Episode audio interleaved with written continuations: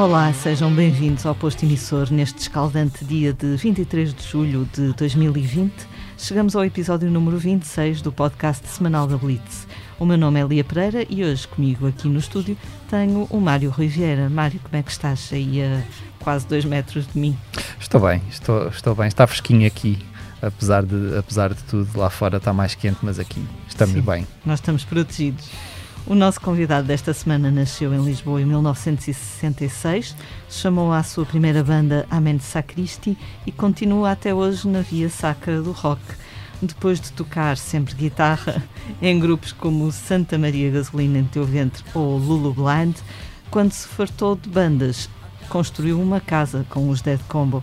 Tiramos o chapéu a Tó Trips. Tó, boa tarde, como estás? Boa tarde, Lia, tudo bem? Tudo Sim. ótimo. Obrigada por estares aqui connosco hoje. É um prazer. Nada, obrigado pelo convite.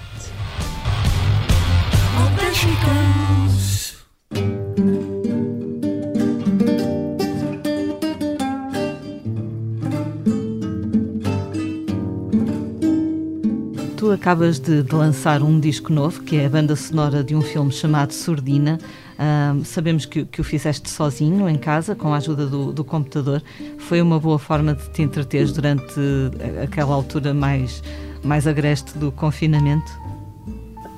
Não, eu, fiz isso já hum, antes do confinamento, ou seja, o filme até era para ser lançado nessa altura, que depois, pronto, o Rodrigo Areias eh, acabou por adiar o lançamento do filme. Mas Uhum. o- o- eu fiz isso em novembro do ano passado, Ok. e ainda se- apanhou janeiro, e pronto. E foi uma coisa Eu acho que mesmo. acabei isso mesmo no final de janeiro deste ano, a banda sonora. E trabalhaste mesmo sozinho, sozinho. E trabalhei sozinho. Como é que foi essa, Aliás, o- essa o- experiência? O, trabalhar sozinho é uma coisa que já acontece há muitos anos. Pronto. Mas não, não tinhas Eh, ali ninguém para te, para te. Para te dar na cabeça. Sim, o, o caso, por exemplo, com o José como com o Pedro, normalmente o pessoal trabalha, é sempre um trabalho, somos muito solitários e depois é que nos juntávamos para, para fazer as coisas ou, ou- ou para ver o que é que cada um tinha no bolso, né? Uhum. Neste caso, pronto, mais uma vez fi- fiz sozinho. A única diferença é que depois normalmente o, o Pedro era o tipo que arranjava as coisas, que, que pensava nos arranjos.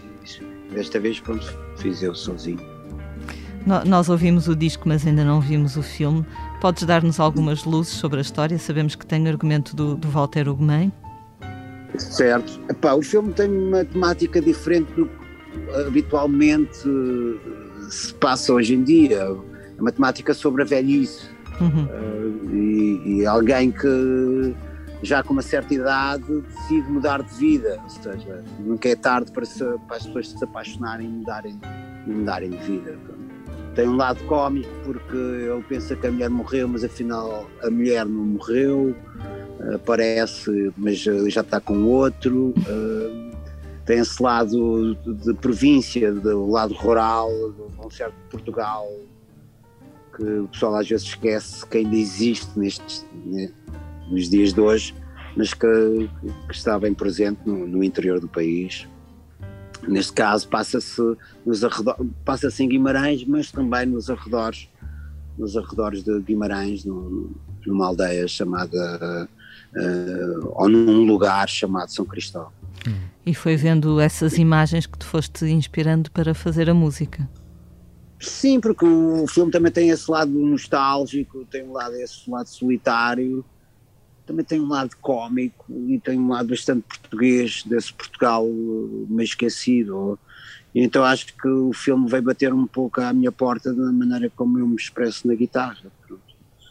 Hum, ou seja, porque eu normalmente eu acho que as bandas sonoras muitas vezes servem para o pessoal sa- sair da caixa Uhum. e fazer outro tipo de coisas, mas neste caso acho que acho que também acho que o Rodrigo também me convidou porque acho que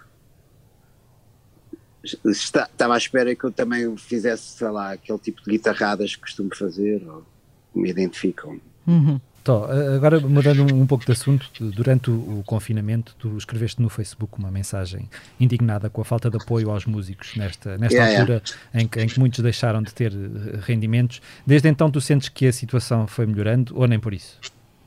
Não, pá, para mim isso não existe.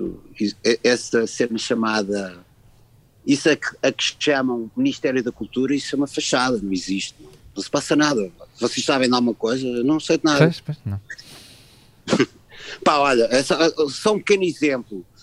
Toda aquela coisa que se passou na Casa da Música ou na Fundação de Serralves, vocês sabem de alguma coisa que o Ministério da Cultura fez em relação a isso? Não. Se tentou saber? Ou a, a, a, a, senhora chamada ministra disse que ia investigar e que iam ver o que é que se passou. Alguém sabe de alguma coisa? Não. Ninguém sabe nada. não sei, eu, eu, eu vou-vos dizer uma coisa já ando aqui há muitos anos e conheço muita gente. Eu não conheço ninguém que recebeu algum tipo de apoio, não. Conheço ninguém. As únicas instituições que eu conheço que deram apoio foi a GDA e foi a SPA. Uhum. E a Gulbenkian, pronto. Para músicos de música clássica. Aliás, eu conheço malta do jazz, que também estavam incluídos nessa coisa, nenhum deles recebeu e são pessoas que andam no jazz e dão nome ao jazz em Portugal. Não vou estar aqui agora a, a dizer os nomes. Parece... Portanto, não se passa nada. Portanto, para mim, isso, aquilo a que chamam o Ministério da, da Cultura é, é verdadeiramente uma fachada. Isso não tem qualquer tipo de problemas, porque e há um grande, há um grande, há um grande divórcio entre um grande divórcio entre as entidades públicas e o que se passa na cultura, não é? Nós, nós ao longo dos meses fomos falando com, com mesmo com promotores de espetáculos e depois quando, quando se decidiu a reabertura, de, o, o, regresso dos concertos, mesmo com, com o distanciamento, havia sempre aquela caixa de uh, ok, as, uh, os locais de espetáculos público, públicos continuam todos fechados e os privados é que têm de abrir, porque os, os, os teatros municipais e não sei o quê não deram o exemplo nesse, nesse campo. Uh, parece haver sempre uma, uma, um distanciamento face a. parece um divórcio face à cultura, não é? Sim, é pá.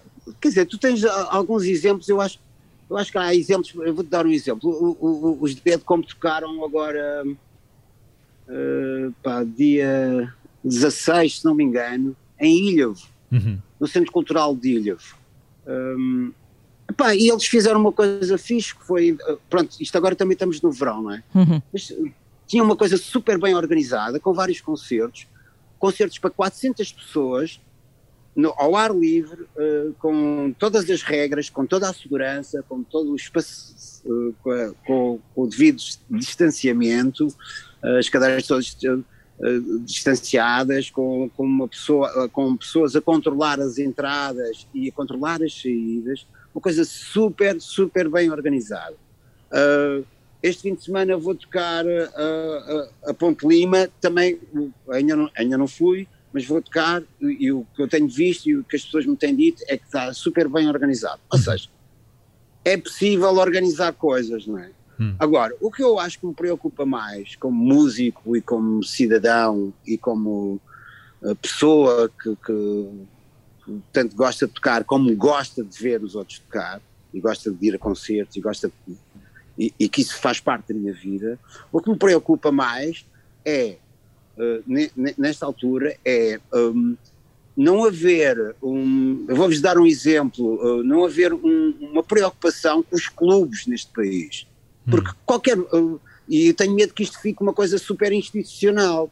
E o que é que isso quer dizer institucional? Quer dizer que bandas, se calhar como os Dead Como, pessoal mais conhecido, vai ter concertos. O pessoal novo, a malta nova que aparece aí, pessoal, bandas novas, putos novos, uh, não têm onde apresentar as suas coisas. Uhum. Que é isso o medo que eu tenho, porque não há um circuito. Ou seja, o que é que vai restar deste circuito vou dar exemplos, Lux, Sabotage, Music Box, Damas, uh, Lounge, sim, sim. Salão Brasil, uh, Maus Hábitos, uh, Passos Manuel, Art Club, um, vários outros em Viseu, uh, Bafo de no Algarve, sei lá.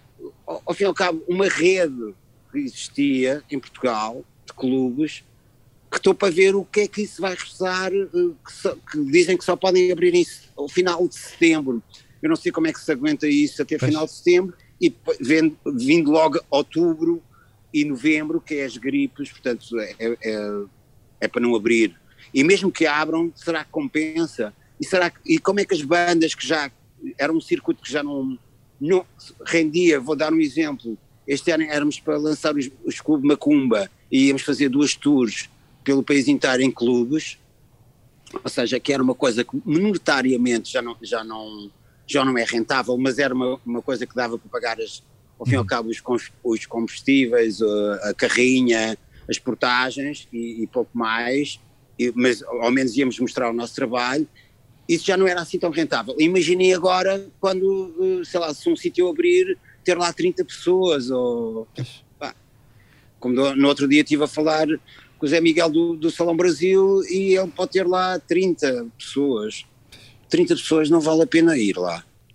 E aquilo que Se é ganhar à porta, normalmente. Aquilo que estavas a dizer das bandas mais pequenas é interessante. Ainda, ainda há pouco tempo nós, nós, nós lemos, e, e isso fala-se também muito, obviamente, noutros países, e no Reino Unido eles diziam, há artistas que dizem que uma.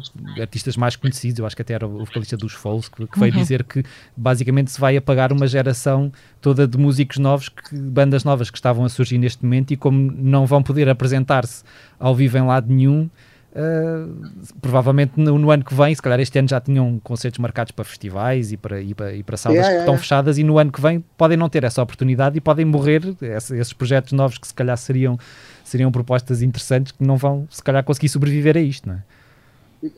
não, não, isso é uma coisa que, que, eu acho que é preocupante mesmo, sabes? Porque estes sítios estão na gênese das bandas, estão na uhum. gênese de, de, dos miúdos apresentarem as coisas, não é? Tocarem, uhum. lógico que, epá, ah, estão na gênese da contracultura numa sociedade hoje em dia que é uma coisa que, é e sempre foi uma coisa importante, uhum. não é? Claro. As coisas aparecem na rua, aparecem no, no, nesses sítios, não é?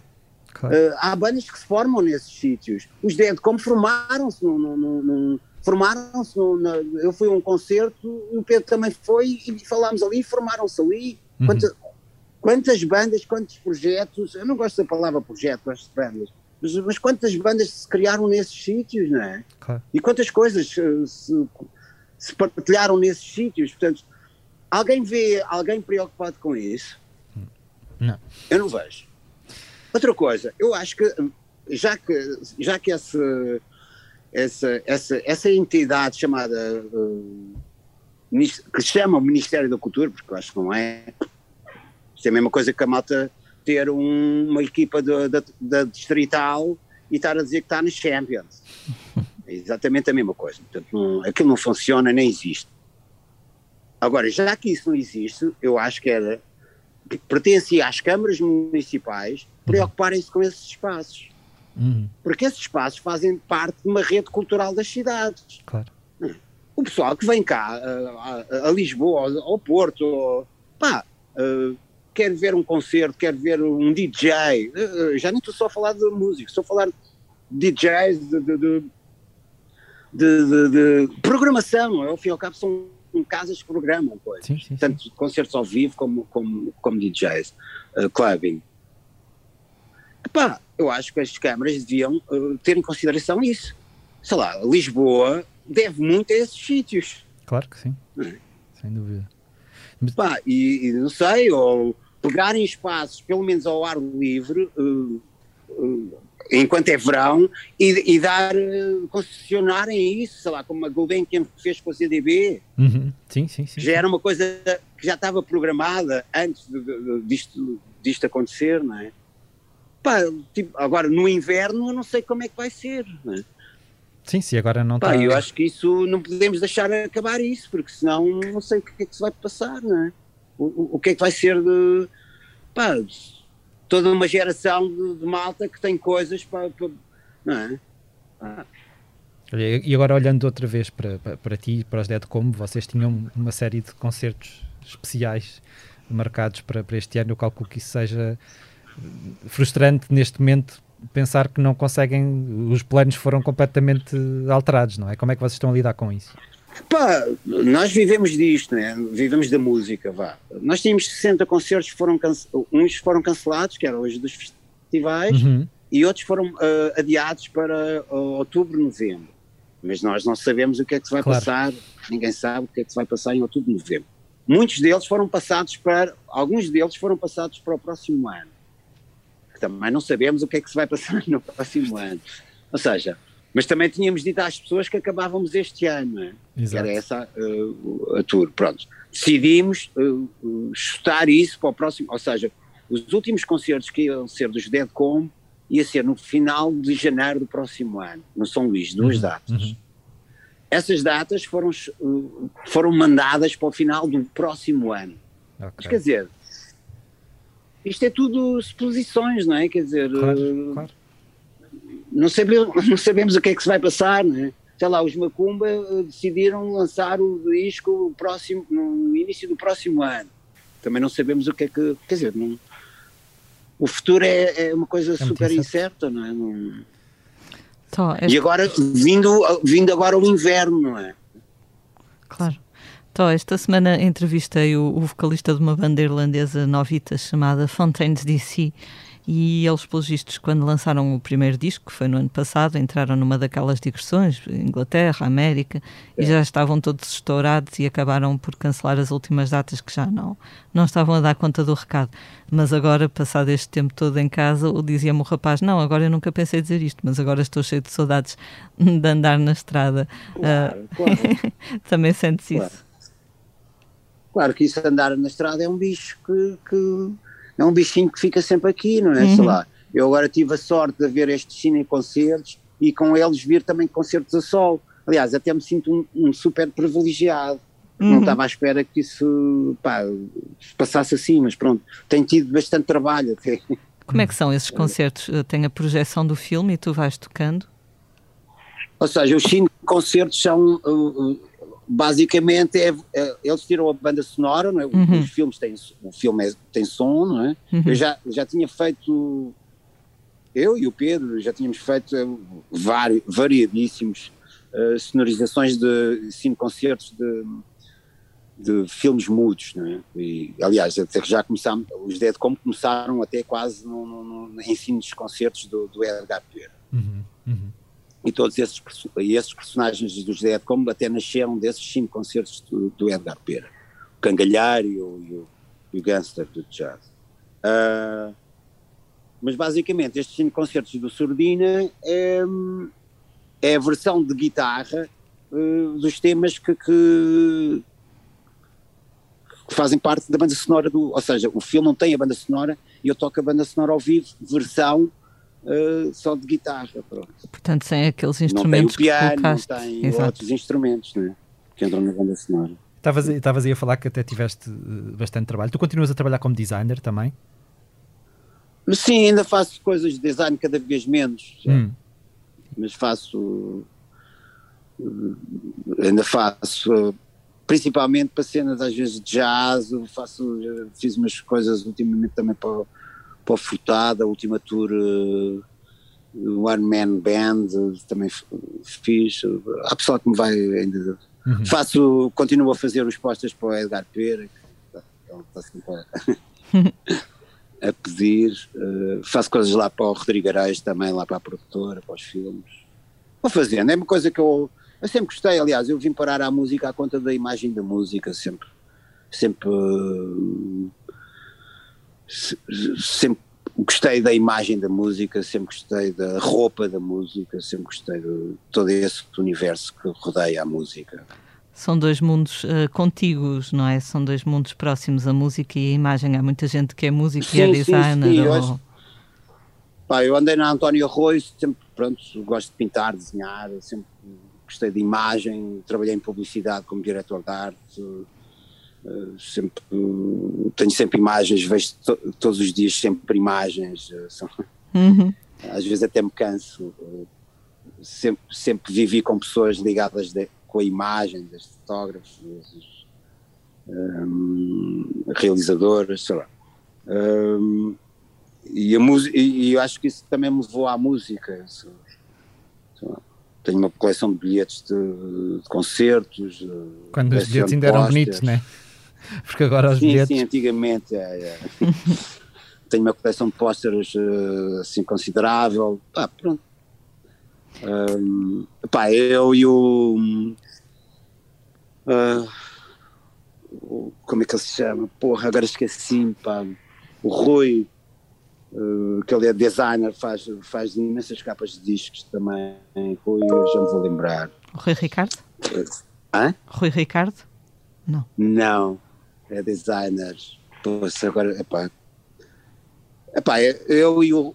Eu já me vou lembrar do, sim, sim. do, do nome. Ele continua a fazer uh, várias capas. Para, aliás, fez a última capa dos Dead Combo. Uh, porra, porra. Pá, nós os dois devemos ser os gajos que fizeram mais capas de discos neste país. Pelo menos uhum. no, nos anos 90, princípio do século. Uhum. É um trabalho que ainda te. Que, quer dizer, esse trabalho ah? gráfico ah? ainda te dá muito gozo. Dá, dá sempre gozo. Dá, e, e, e, ao fim e ao cabo concentrei-me mais nessa cena, porque antes ainda fazia outros trabalhos gráficos, mas depois pá, faço só aquilo que realmente gosto. Hum. Então, eu estava a ver, encontrei uma, uma entrevista tua, uma revista chamada Bica, uh, em que, onde tu dizias que começaste a tocar guitarra uh, porque a tua mãe, que na altura tinha 40 e tal anos, começou a tocar guitarra na igreja e tu interessaste yeah. pelo instrumento. Isso foi uma estreia abençoada, não, não conhecia esse pormenor da tua biografia. Yeah, a primeira vez que toquei numa guitarra era em casa do meu tio, que ele tinha uma guitarra, sei lá, aquele pessoal que, que pensa que tocar guitarra engatava miúdas, sei lá. Uh, mas também nunca aprendeu a tocar guitarra. E então foi a primeira vez que eu vi uma guitarra que estava lá em casa do meu tio uh, na Covilhã uh, em casa do meu tio não, desculpa, em casa da minha avó. E, era o meu tio mais novo tinha uma guitarra e pronto e, e comecei a tocar sozinho coisa. depois mais tarde a minha mãe tinha o, com, também tinha uma guitarra em casa tocava aquelas músicas da igreja e pronto Hoje em dia já não. Aliás, eu tenho aqui a guitarra da minha mãe, guardo religiosamente. Não é assim uma guitarra não é especial, mas para mim é especial porque ela depois teve um AVC e já não conseguiu tocar mais e pronto. E tenho aqui a guitarra como, como um objeto pronto, importante para mim. É uma, é uma guitarra acústica, uma viola? É uma, é uma guitarra, é uma Yama, uma clássica. Uhum. Yeah. Uh, tó, esta que semana... até tem uma cena escrita por ela com umas letras de senhor não sei o quê, uma cena religiosa. Tão até, até deixei o papel e tudo lá colado na guitarra e tudo. que querido. Só naquela de pronto, só de deixar estar como, como ela tinha. Uhum. Então, esta semana chegou ou chega às salas de cinema o documentário sobre o Zé Pedro, que já tinha estreado no ano passado no, no DOC Lisboa, tu participas. Uh, chegaste a ver o filme? Cheguei, cheguei a ver o, o filme no, no, São Jorge. Uhum. E... Se não me engano, foi no Índia ou foi no, foi no, no, no DOC Lisboa. Lisboa. Sim, sim. Gostaste, Exato, gostaste do filme? Sim. sim, gostei do filme. Gostei bastante do filme aquela parte do, do colecionismo que, que, tu falavas uh, e que o Zé Pedro também tinha, aparece lá bem representada, não é? Sim, sim. Ela era uma pessoa que colecionava discos, colecionava bilhetes também. Colecionava uh, amizades, uh, não é?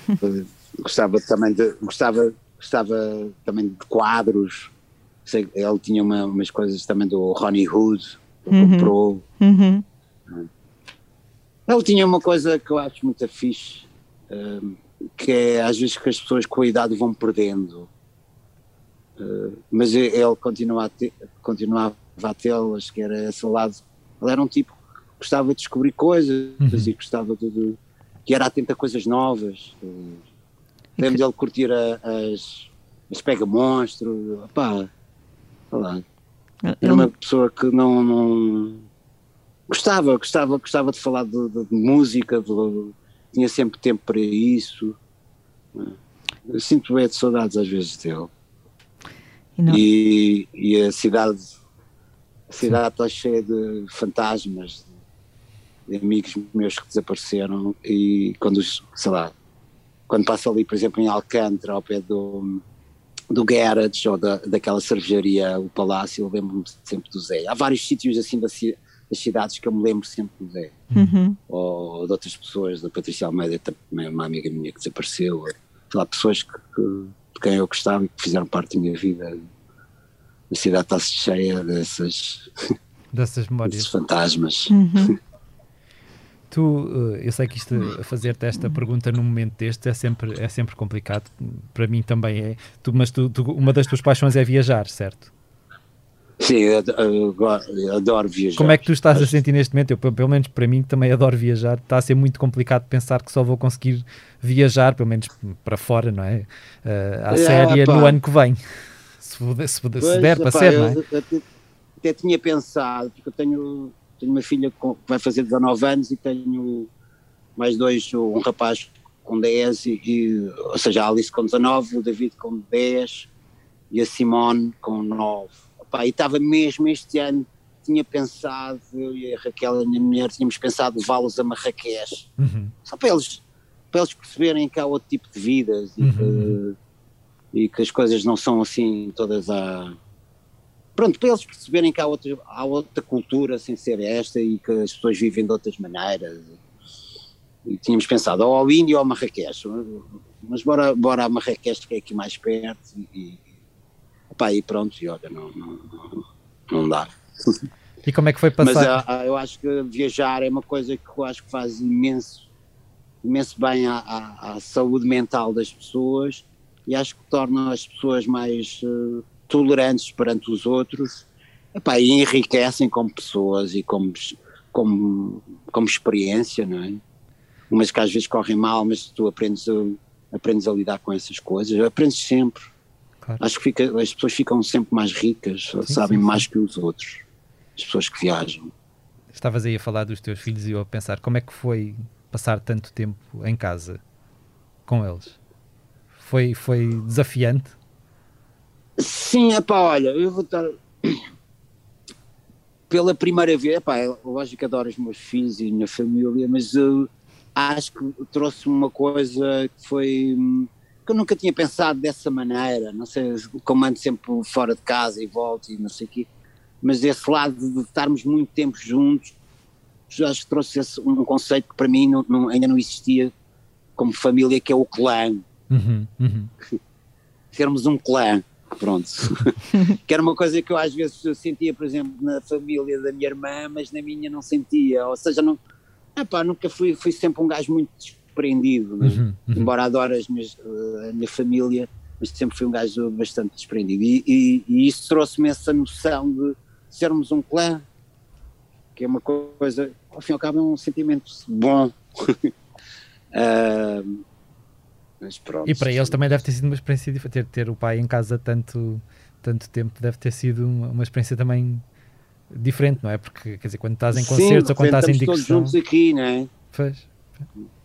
E ainda por cima, nós, nós ainda por cima tivemos uma segunda quarentena, porque quando foi o, começou o desconfinamento, uh, tanto eu e a minha mulher fomos uh, visionar um filme que ela, que ela vai estrear aí sobre som, e na sala, ou seja, não usámos a máscara e estava depois uma pessoa que veio a dar positivo, então tivemos okay. que ficar mais 14 dias em casa. Caraças. Com a supervisão do, do, do, da DGS. dos delegados de saúde.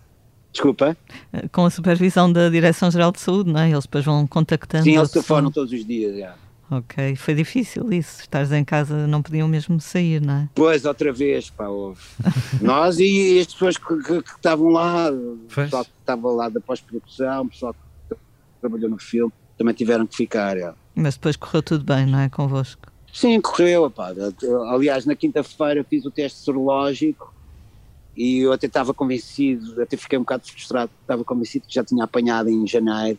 Eu tive uma inflamação pulmonar. Uhum assim, zero mesmo, comer carne ou peixe seria a mesma coisa, ou, e estava convencido que tinha tido, nunca tinha tido assim uma gripe tão grande, e afinal não tive. Pronto, olha.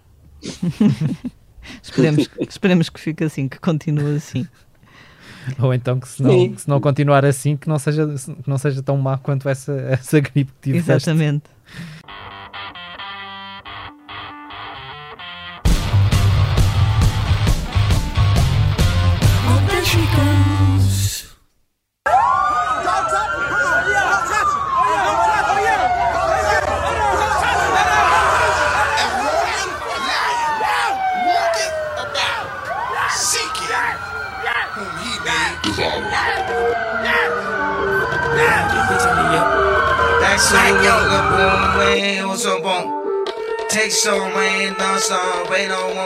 Vamos agora avançar para os temas que estão a marcar a semana e que, tanto num caso como no outro, nos fazem pensar se já não estaremos já a viver num episódio do Black Mirror, não é, Mário? É, é isso mesmo, é, porque este 2020 está a ser uma espécie de, ano de todos os, todos os perigos, mas também de todas as loucuras. Esta semana trazemos aqui uma espécie de exercício de futurologia uh, e, sim aviso os, os, as pessoas que nos estão a ouvir que, que, o que vou dizer nos próximos minutos podia muito bem ter, ter, sido, ter saído de, de episódios da, da, série Black Mirror. Só que não foram. A primeira notícia que trago saiu da cabeça de Elon Musk, quem mais, uh, e da equipa que esfia na, na, que ele esfia na startup Neuralink, criada em 2016. Depois dos automóveis Tesla e, da, e, das aventuras espaciais da SpaceX, o pai do filho de Grimes uh, está a desenvolver um implante cerebral que nos permitirá ouvir música sem o recurso aos escutadores. O projeto insere-se na criação de interfaces cérebro-computador que têm como intuito ajudar-nos, humanos, a acompanhar os avanços da inteligência artificial. A ideia é implantar fios de, da espessura de teias de aranha no cérebro das pessoas, ligando-os a um dispositivo externo, embora o objetivo seja um dia ter uma ligação completamente sem fios. O produto já terá sido testado com sucesso uh, em ratos e macacos, e Musk explica que, além de nos permitir ouvir música, o implante poderá no futuro ser capaz de curar problemas do foro psicológico, como a depressão ou a dependência de substâncias. Mais novidades foram prometidas para o dia 28 de agosto, este agosto de 2020. Portanto, não é este, isto aparentemente é uma coisa que está muito próxima de acontecer. Curar problemas psicológicos ou criar problemas psicológicos novos, não é? Isso, exatamente, exatamente. Uh, e agora, em contexto pandémico, trago uma, uma, outra notícia de uma, de uma experiência que vai ser levada a cabo por cientistas num concerto do, do, do cantor uh, alemão Tim Bendzko, a realizar-se já a 22 de agosto em Leipzig, na Alemanha. A premissa é juntar 4 mil pessoas saudáveis com idades entre os, os 18 e os 50 anos, numa arena com capacidade para 12 mil, uh, para, para melhor entender os riscos de transmissão do novo coronavírus. nós continuamos a dizer novo coronavírus, mas isto novo já tem muito muito pouco, não é? Uh, analisando o comportamento de cada indivíduo e, e, assim tentar chegar à melhor forma de prevenir que, que, que, o vírus se espalhe. Os voluntários terão de ter testado negativo para a Covid-19 e ser-lhes entregues máscaras, um desinfetante fluorescente que permitirá aos cientistas perceber que superfícies são mais vezes tocadas um, e, e, um dispositivo que registará todos os movimentos e a distância que, que guardam uns dos outros. Haverá três cenários diferentes: um em que não há qualquer distanciamento, outro onde haverá regras de higiene mais rígidas e a entrada será espaçada no recinto, uh, e ainda um outro em que o público terá de se sentar à distância recomendada de um metro e meio. A intenção é chegar a um modelo matemático que possa ser usado para impedir cadeias transmissíveis em, em grandes salas de, de, de espetáculos ou, de, ou, mesmo salas desportivas ou estádios, o que quer que seja. Os cientistas esperam poder publicar os resultados desta experiência já no início de outubro. Vai ser bem divertido esse concerto. Deve a ser. pessoa sempre a pensar, será que já apanhei, será que não?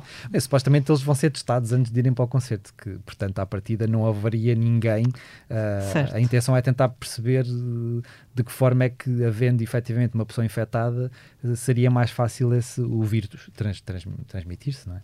É? outro fenómeno que nos tem apoquentado nos últimos meses tem sido o regresso de Kanye West. Não com música nova, apesar de ter anunciado a edição de um novo álbum já para esta sexta-feira, 24 de julho, mas uh, com o anúncio da sua candidatura à presidência dos Estados Unidos. Não sabendo se vai conseguir ou não levar esse objetivo a bom porto, visto que o anúncio foi feito já a corrida à presidência ia bem avançada, as eleições realizam-se em novembro, o que efetivamente sabemos é que o homem está a perder a cabeça, basicamente. Na última semana foi um atropelar de situações que nos levam a acreditar que está efetivamente a passar por um episódio bipolar, transtorno que já lhe tinha sido diagnosticado. Contrariando informações que, que tinham sido avançadas na semana passada por, por, por um dos responsáveis pela sua campanha, que disse que West já tinha desistido de se candidatar.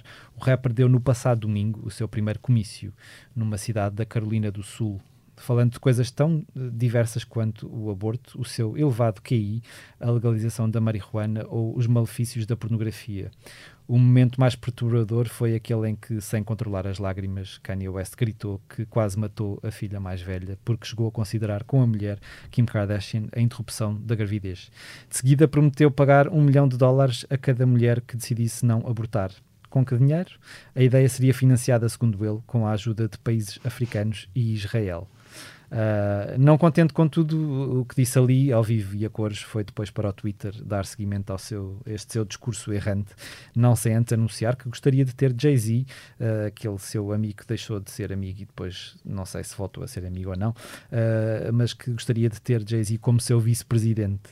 E o que é que ele disse no Twitter? Acusou a mulher de tentar interná-lo uh, com a ajuda de dois médicos. Disse que rezava a Deus para que Kardashian não fotografasse a filha de 7 anos uh, para a Playboy e, horas depois, tudo em publicações entretanto apagadas, confessou que estava a tentar divorciar-se há dois anos e comparou a sogra Kris Jenner a Kim Jong-un, o líder da Coreia do Norte, chamando-lhe Kris Jong-un. Esse trocadilho teve piada. Teve, exato, teve, teve, este teve.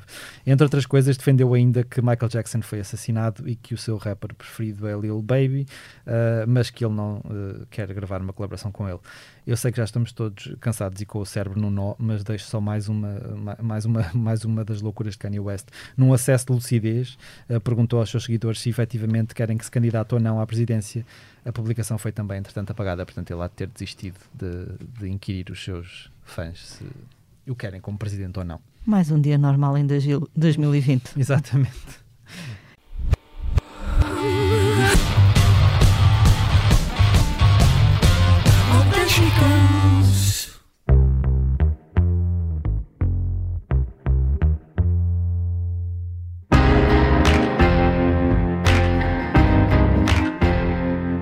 E na rubrica sobre o que andamos a fazer, tenho a dizer que fui ver o primeiro concerto em quatro meses, Viva Viva.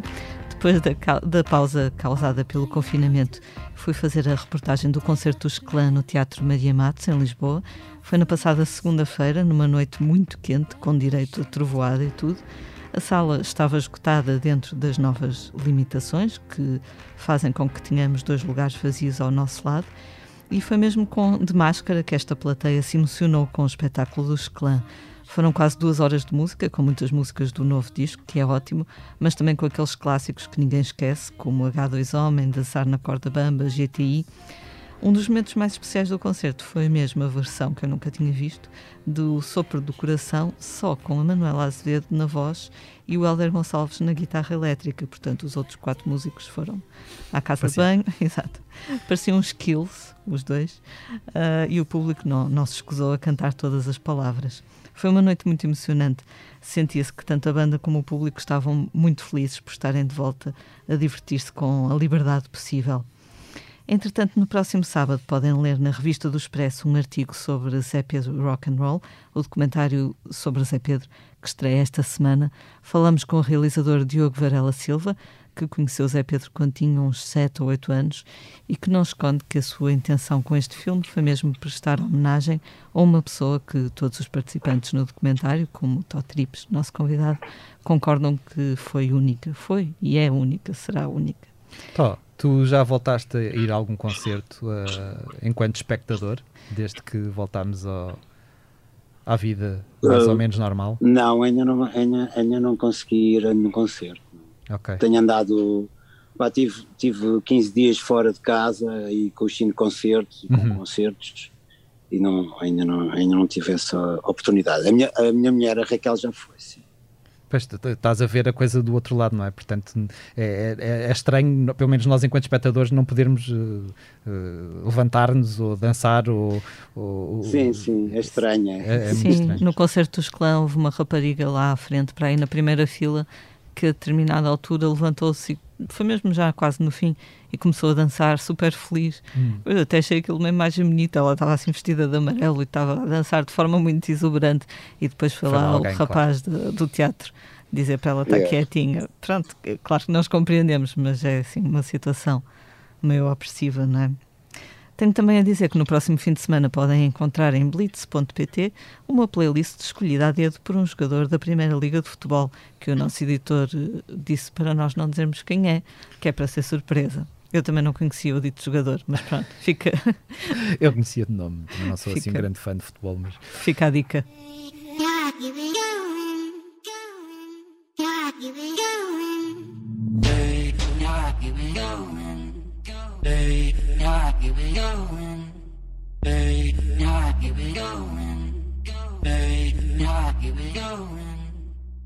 E agora vamos saber o que é que tu tens andado a ouvir, Mário. Uh, ainda na senda de 2020 estar a ser um ano estranho, a minha sugestão de, de, disco esta semana é a prova de que nunca houve terreno tão fértil para a música uh, apocalíptica, porque estes tempos são um pouco. Uh, fazem lembrar aqueles filmes. Catástrofe. Exato. o disco que eu vos trago chama-se Tearless e é o segundo álbum da dupla finlandesa baseada em Berlim, Amnesia Scanner. Uh, descrito como um álbum de fim de relação com o planeta e, por muito experimental que seja na exploração das eletrónicas, soa uh, bastante humano na aflição de canções tão desoladas quanto AS Trouble ou na agressividade industrial de AS Flat, que conta com a colaboração hardcore dos norte-americanos Code Orange. Ouvem-se referências de Nine Inch Nails, Einstürzen da Neubauten ou de Sophie, uh, produtora de música eletrónica, de quem a dupla é assumidamente admiradora. É um disco claustrofóbico, mas que ao, ao, mesmo tempo nos deixa hipnotizados. Os meus destaques vão para os temas As Going, com a colaboração da brasileira Lisa, e As You Will Be Fine, que encerra o disco de forma grandiosa, com versos que parecem ter sido escritos para musicar este conturbado momento da história mundial.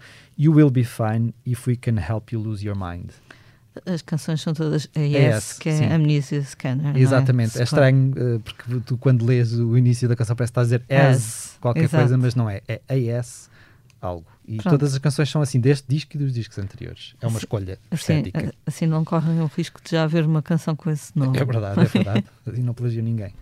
Já eu recomendo vivamente o terceiro disco da irlandesa Bridget Maypower, chama-se Head Above the Water. É um conjunto de canções muito bonitas entre a tradição folk do seu país, que é a Irlanda, e outras linguagens acústicas. Tem algum jazz também, sobretudo nos arranjos. O disco foi gravado com o músico americano Peter Broderick, que é marido de Bridget Maypower, e nestes dias de calor sufocante soa muito bem. Wedding of a Friend, a canção que estamos a ouvir, é talvez a minha favorita de um disco que eu recomendaria a quem gosta de Nick Drake ou Beth Orton. Tó, tu tens ouvido alguma coisa assim nova que também nos queiras sugerir? Opa, não, tenho, tenho ouvido Miles Davis e, e hoje okay. tenho, e tenho, e tenho ouvido um álbum do, dos The Good, The Bad and The Queen, o último, Maryland, uhum, que eu gosto bastante. Uhum. Mas, ou seja, não é nada de, de novo, pá. Kanye West também não está aí. ouvi umas... Como? Kanye West não está nas tuas escolhas. É, pá, não, não. Ele, vive, noutra galáxia. Nessa, ele também vive numa galáxia só dele. Vive nesse showbiz e nessa. Acho esse gajo arrogante, detesta esse gajo. É estranho, é, é daquelas. É daquelas... Não, me diz, não me diz absolutamente nada. Não... Mas é daquelas pessoas que tu tentando ou conseguindo, e eu sei que é difícil separar a personalidade da, da, da música que faz, eu calculo que tu fosses capaz de encontrar ali em alguma fase da carreira dele uma coisa que ias achar, uma outra que, que conseguisse achar genial, mas lá está, os génios são todos mas, mas loucos, sabes não é? uma coisa, eu acho que quando as pessoas têm muito dinheiro também é fácil fazerem boas coisas. É verdade. Contratam, contratam é. os melhores gajos que existem aí no, é verdade. no, no, no mercado, estás a perceber? Portanto, tu, epá, não como personagem, como opa, não, não me diz nada, nem, nem, nem, pretendo descobrir nada. Há tanta, há tanta coisa boa que, que não, não, não, não, não quero. Não quero que nem, nem, nem diz, não, não, vivo, vivo no outro lado, no outro planeta.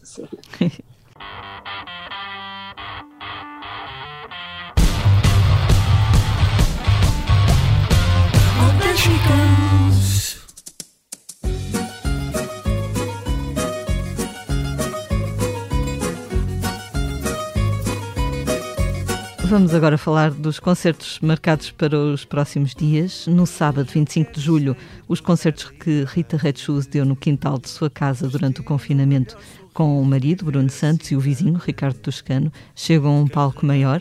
É no jardim do Museu da Cidade, no Campo Grande, em Lisboa, que o trio vai recriar a experiência musical do seu confinamento. O concerto começa às quatro da tarde, tem entrada livre e quem não conseguir entrar pode ver no Facebook da Câmara de Lisboa.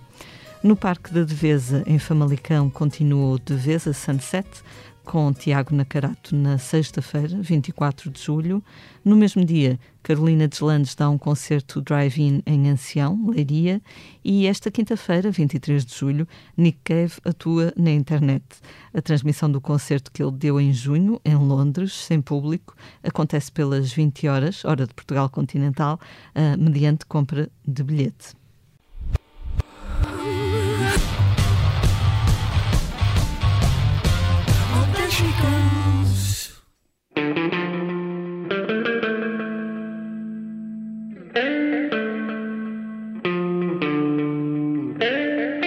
Chegamos assim ao final de mais um posto emissor. Fica o nosso grande agradecimento ao Tó por aceitar o nosso convite. Foi uma honra ter-te connosco, Tó. Esperamos oh, Obrigado, nós. Obrigado eu. Esperamos que da próxima vez estejamos aqui todos juntos e sem máscara. Esteve também, esteve também neste posto emissor o jornalista Mário Rui Vieira. Eu sou a Lia Pereira. Os temas de abertura e conclusão são de Legendary Tigerman e a edição multimédia estará a cargo de Joana Beleza. Como é hábito, vamos finalizar com uma curta leitura do nosso convidado. Tó, o que é que nos trouxeste? Pá, trago aqui um poema do Charles Bukowski, uma antologia poética, Os Cães Ladram Facas. Muito bem. E o poema chama-se Uma Definição. Então é assim: O amor é uma luz a correr de noite pelo nevoeiro. O amor é uma carica de cerveja pisada a caminho da casa de banho. O amor é a chave da casa perdida quando se está bêbado. O amor é o que acontece uma vez a cada dez anos. O amor é um gato esmagado. O amor é, é o velho Ardina na esquina que já desistiu. O amor é, é o que tu pensas que a outra pessoa destruiu. O amor é o que desapareceu na época dos vasos de guerra. O amor é o telefone a tocar a mesma voz da outra voz, mas nunca a voz certa. O amor é traição, o amor é incineração, vagabundos num beco. O amor é ferro, o amor é barata, o amor é a caixa de correio, o amor é a chuva no telhado de um velho hotel em Los Angeles, o amor é o teu pai num caixão, o teu pai que te odiava. O amor é um cavalo com uma pata partida a tentar levantar-se perante uma assistência de 45 mil pessoas. O amor é o modo como fervemos com uma lagosta. O amor é tudo aquilo que dissemos que não era. O amor é a pulga que não consegues encontrar. E o amor é uma melga. O amor são 50 granadeiros. O amor é uma arrastadeira vazia. O amor é uma insurreição em San Quentin. O amor é um manicômio, o amor é um burro parado numa rua de moscas, o amor é um banco de bar vazio, o amor é um filme do desastre de Eilenburg, em encarpilhar aos pedaços um momento que ainda grita. O amor é Dostoevsky diante da roleta, o amor é o, é o que rasteja pelo chão, o amor é a tua mulher a dançar nos braços de um estranho, o amor é uma velha a roubar um pedaço de pão, e o amor é uma palavra usada demasiado, demasiadas vezes e demasiado cedo. Tchaikovsky. Muito obrigada, Tó. Como diriam os ornatos, o amor, o amor é isto, não é? Como diriam os ornatos. uma tentativa de dizer o que é que é o amor, que bem definir. Mas é muito visual esse poema. Muito obrigada por partilhares connosco. Obrigado. Um Obrigado, beijinho, Tom. Obrigado, Tom. Até breve. Beijinhos, tudo a correr bem. Protejam-se, muita, muita vida boa. Tu também. Tá? Beijinhos, beijinhos. Beijinhos, obrigado.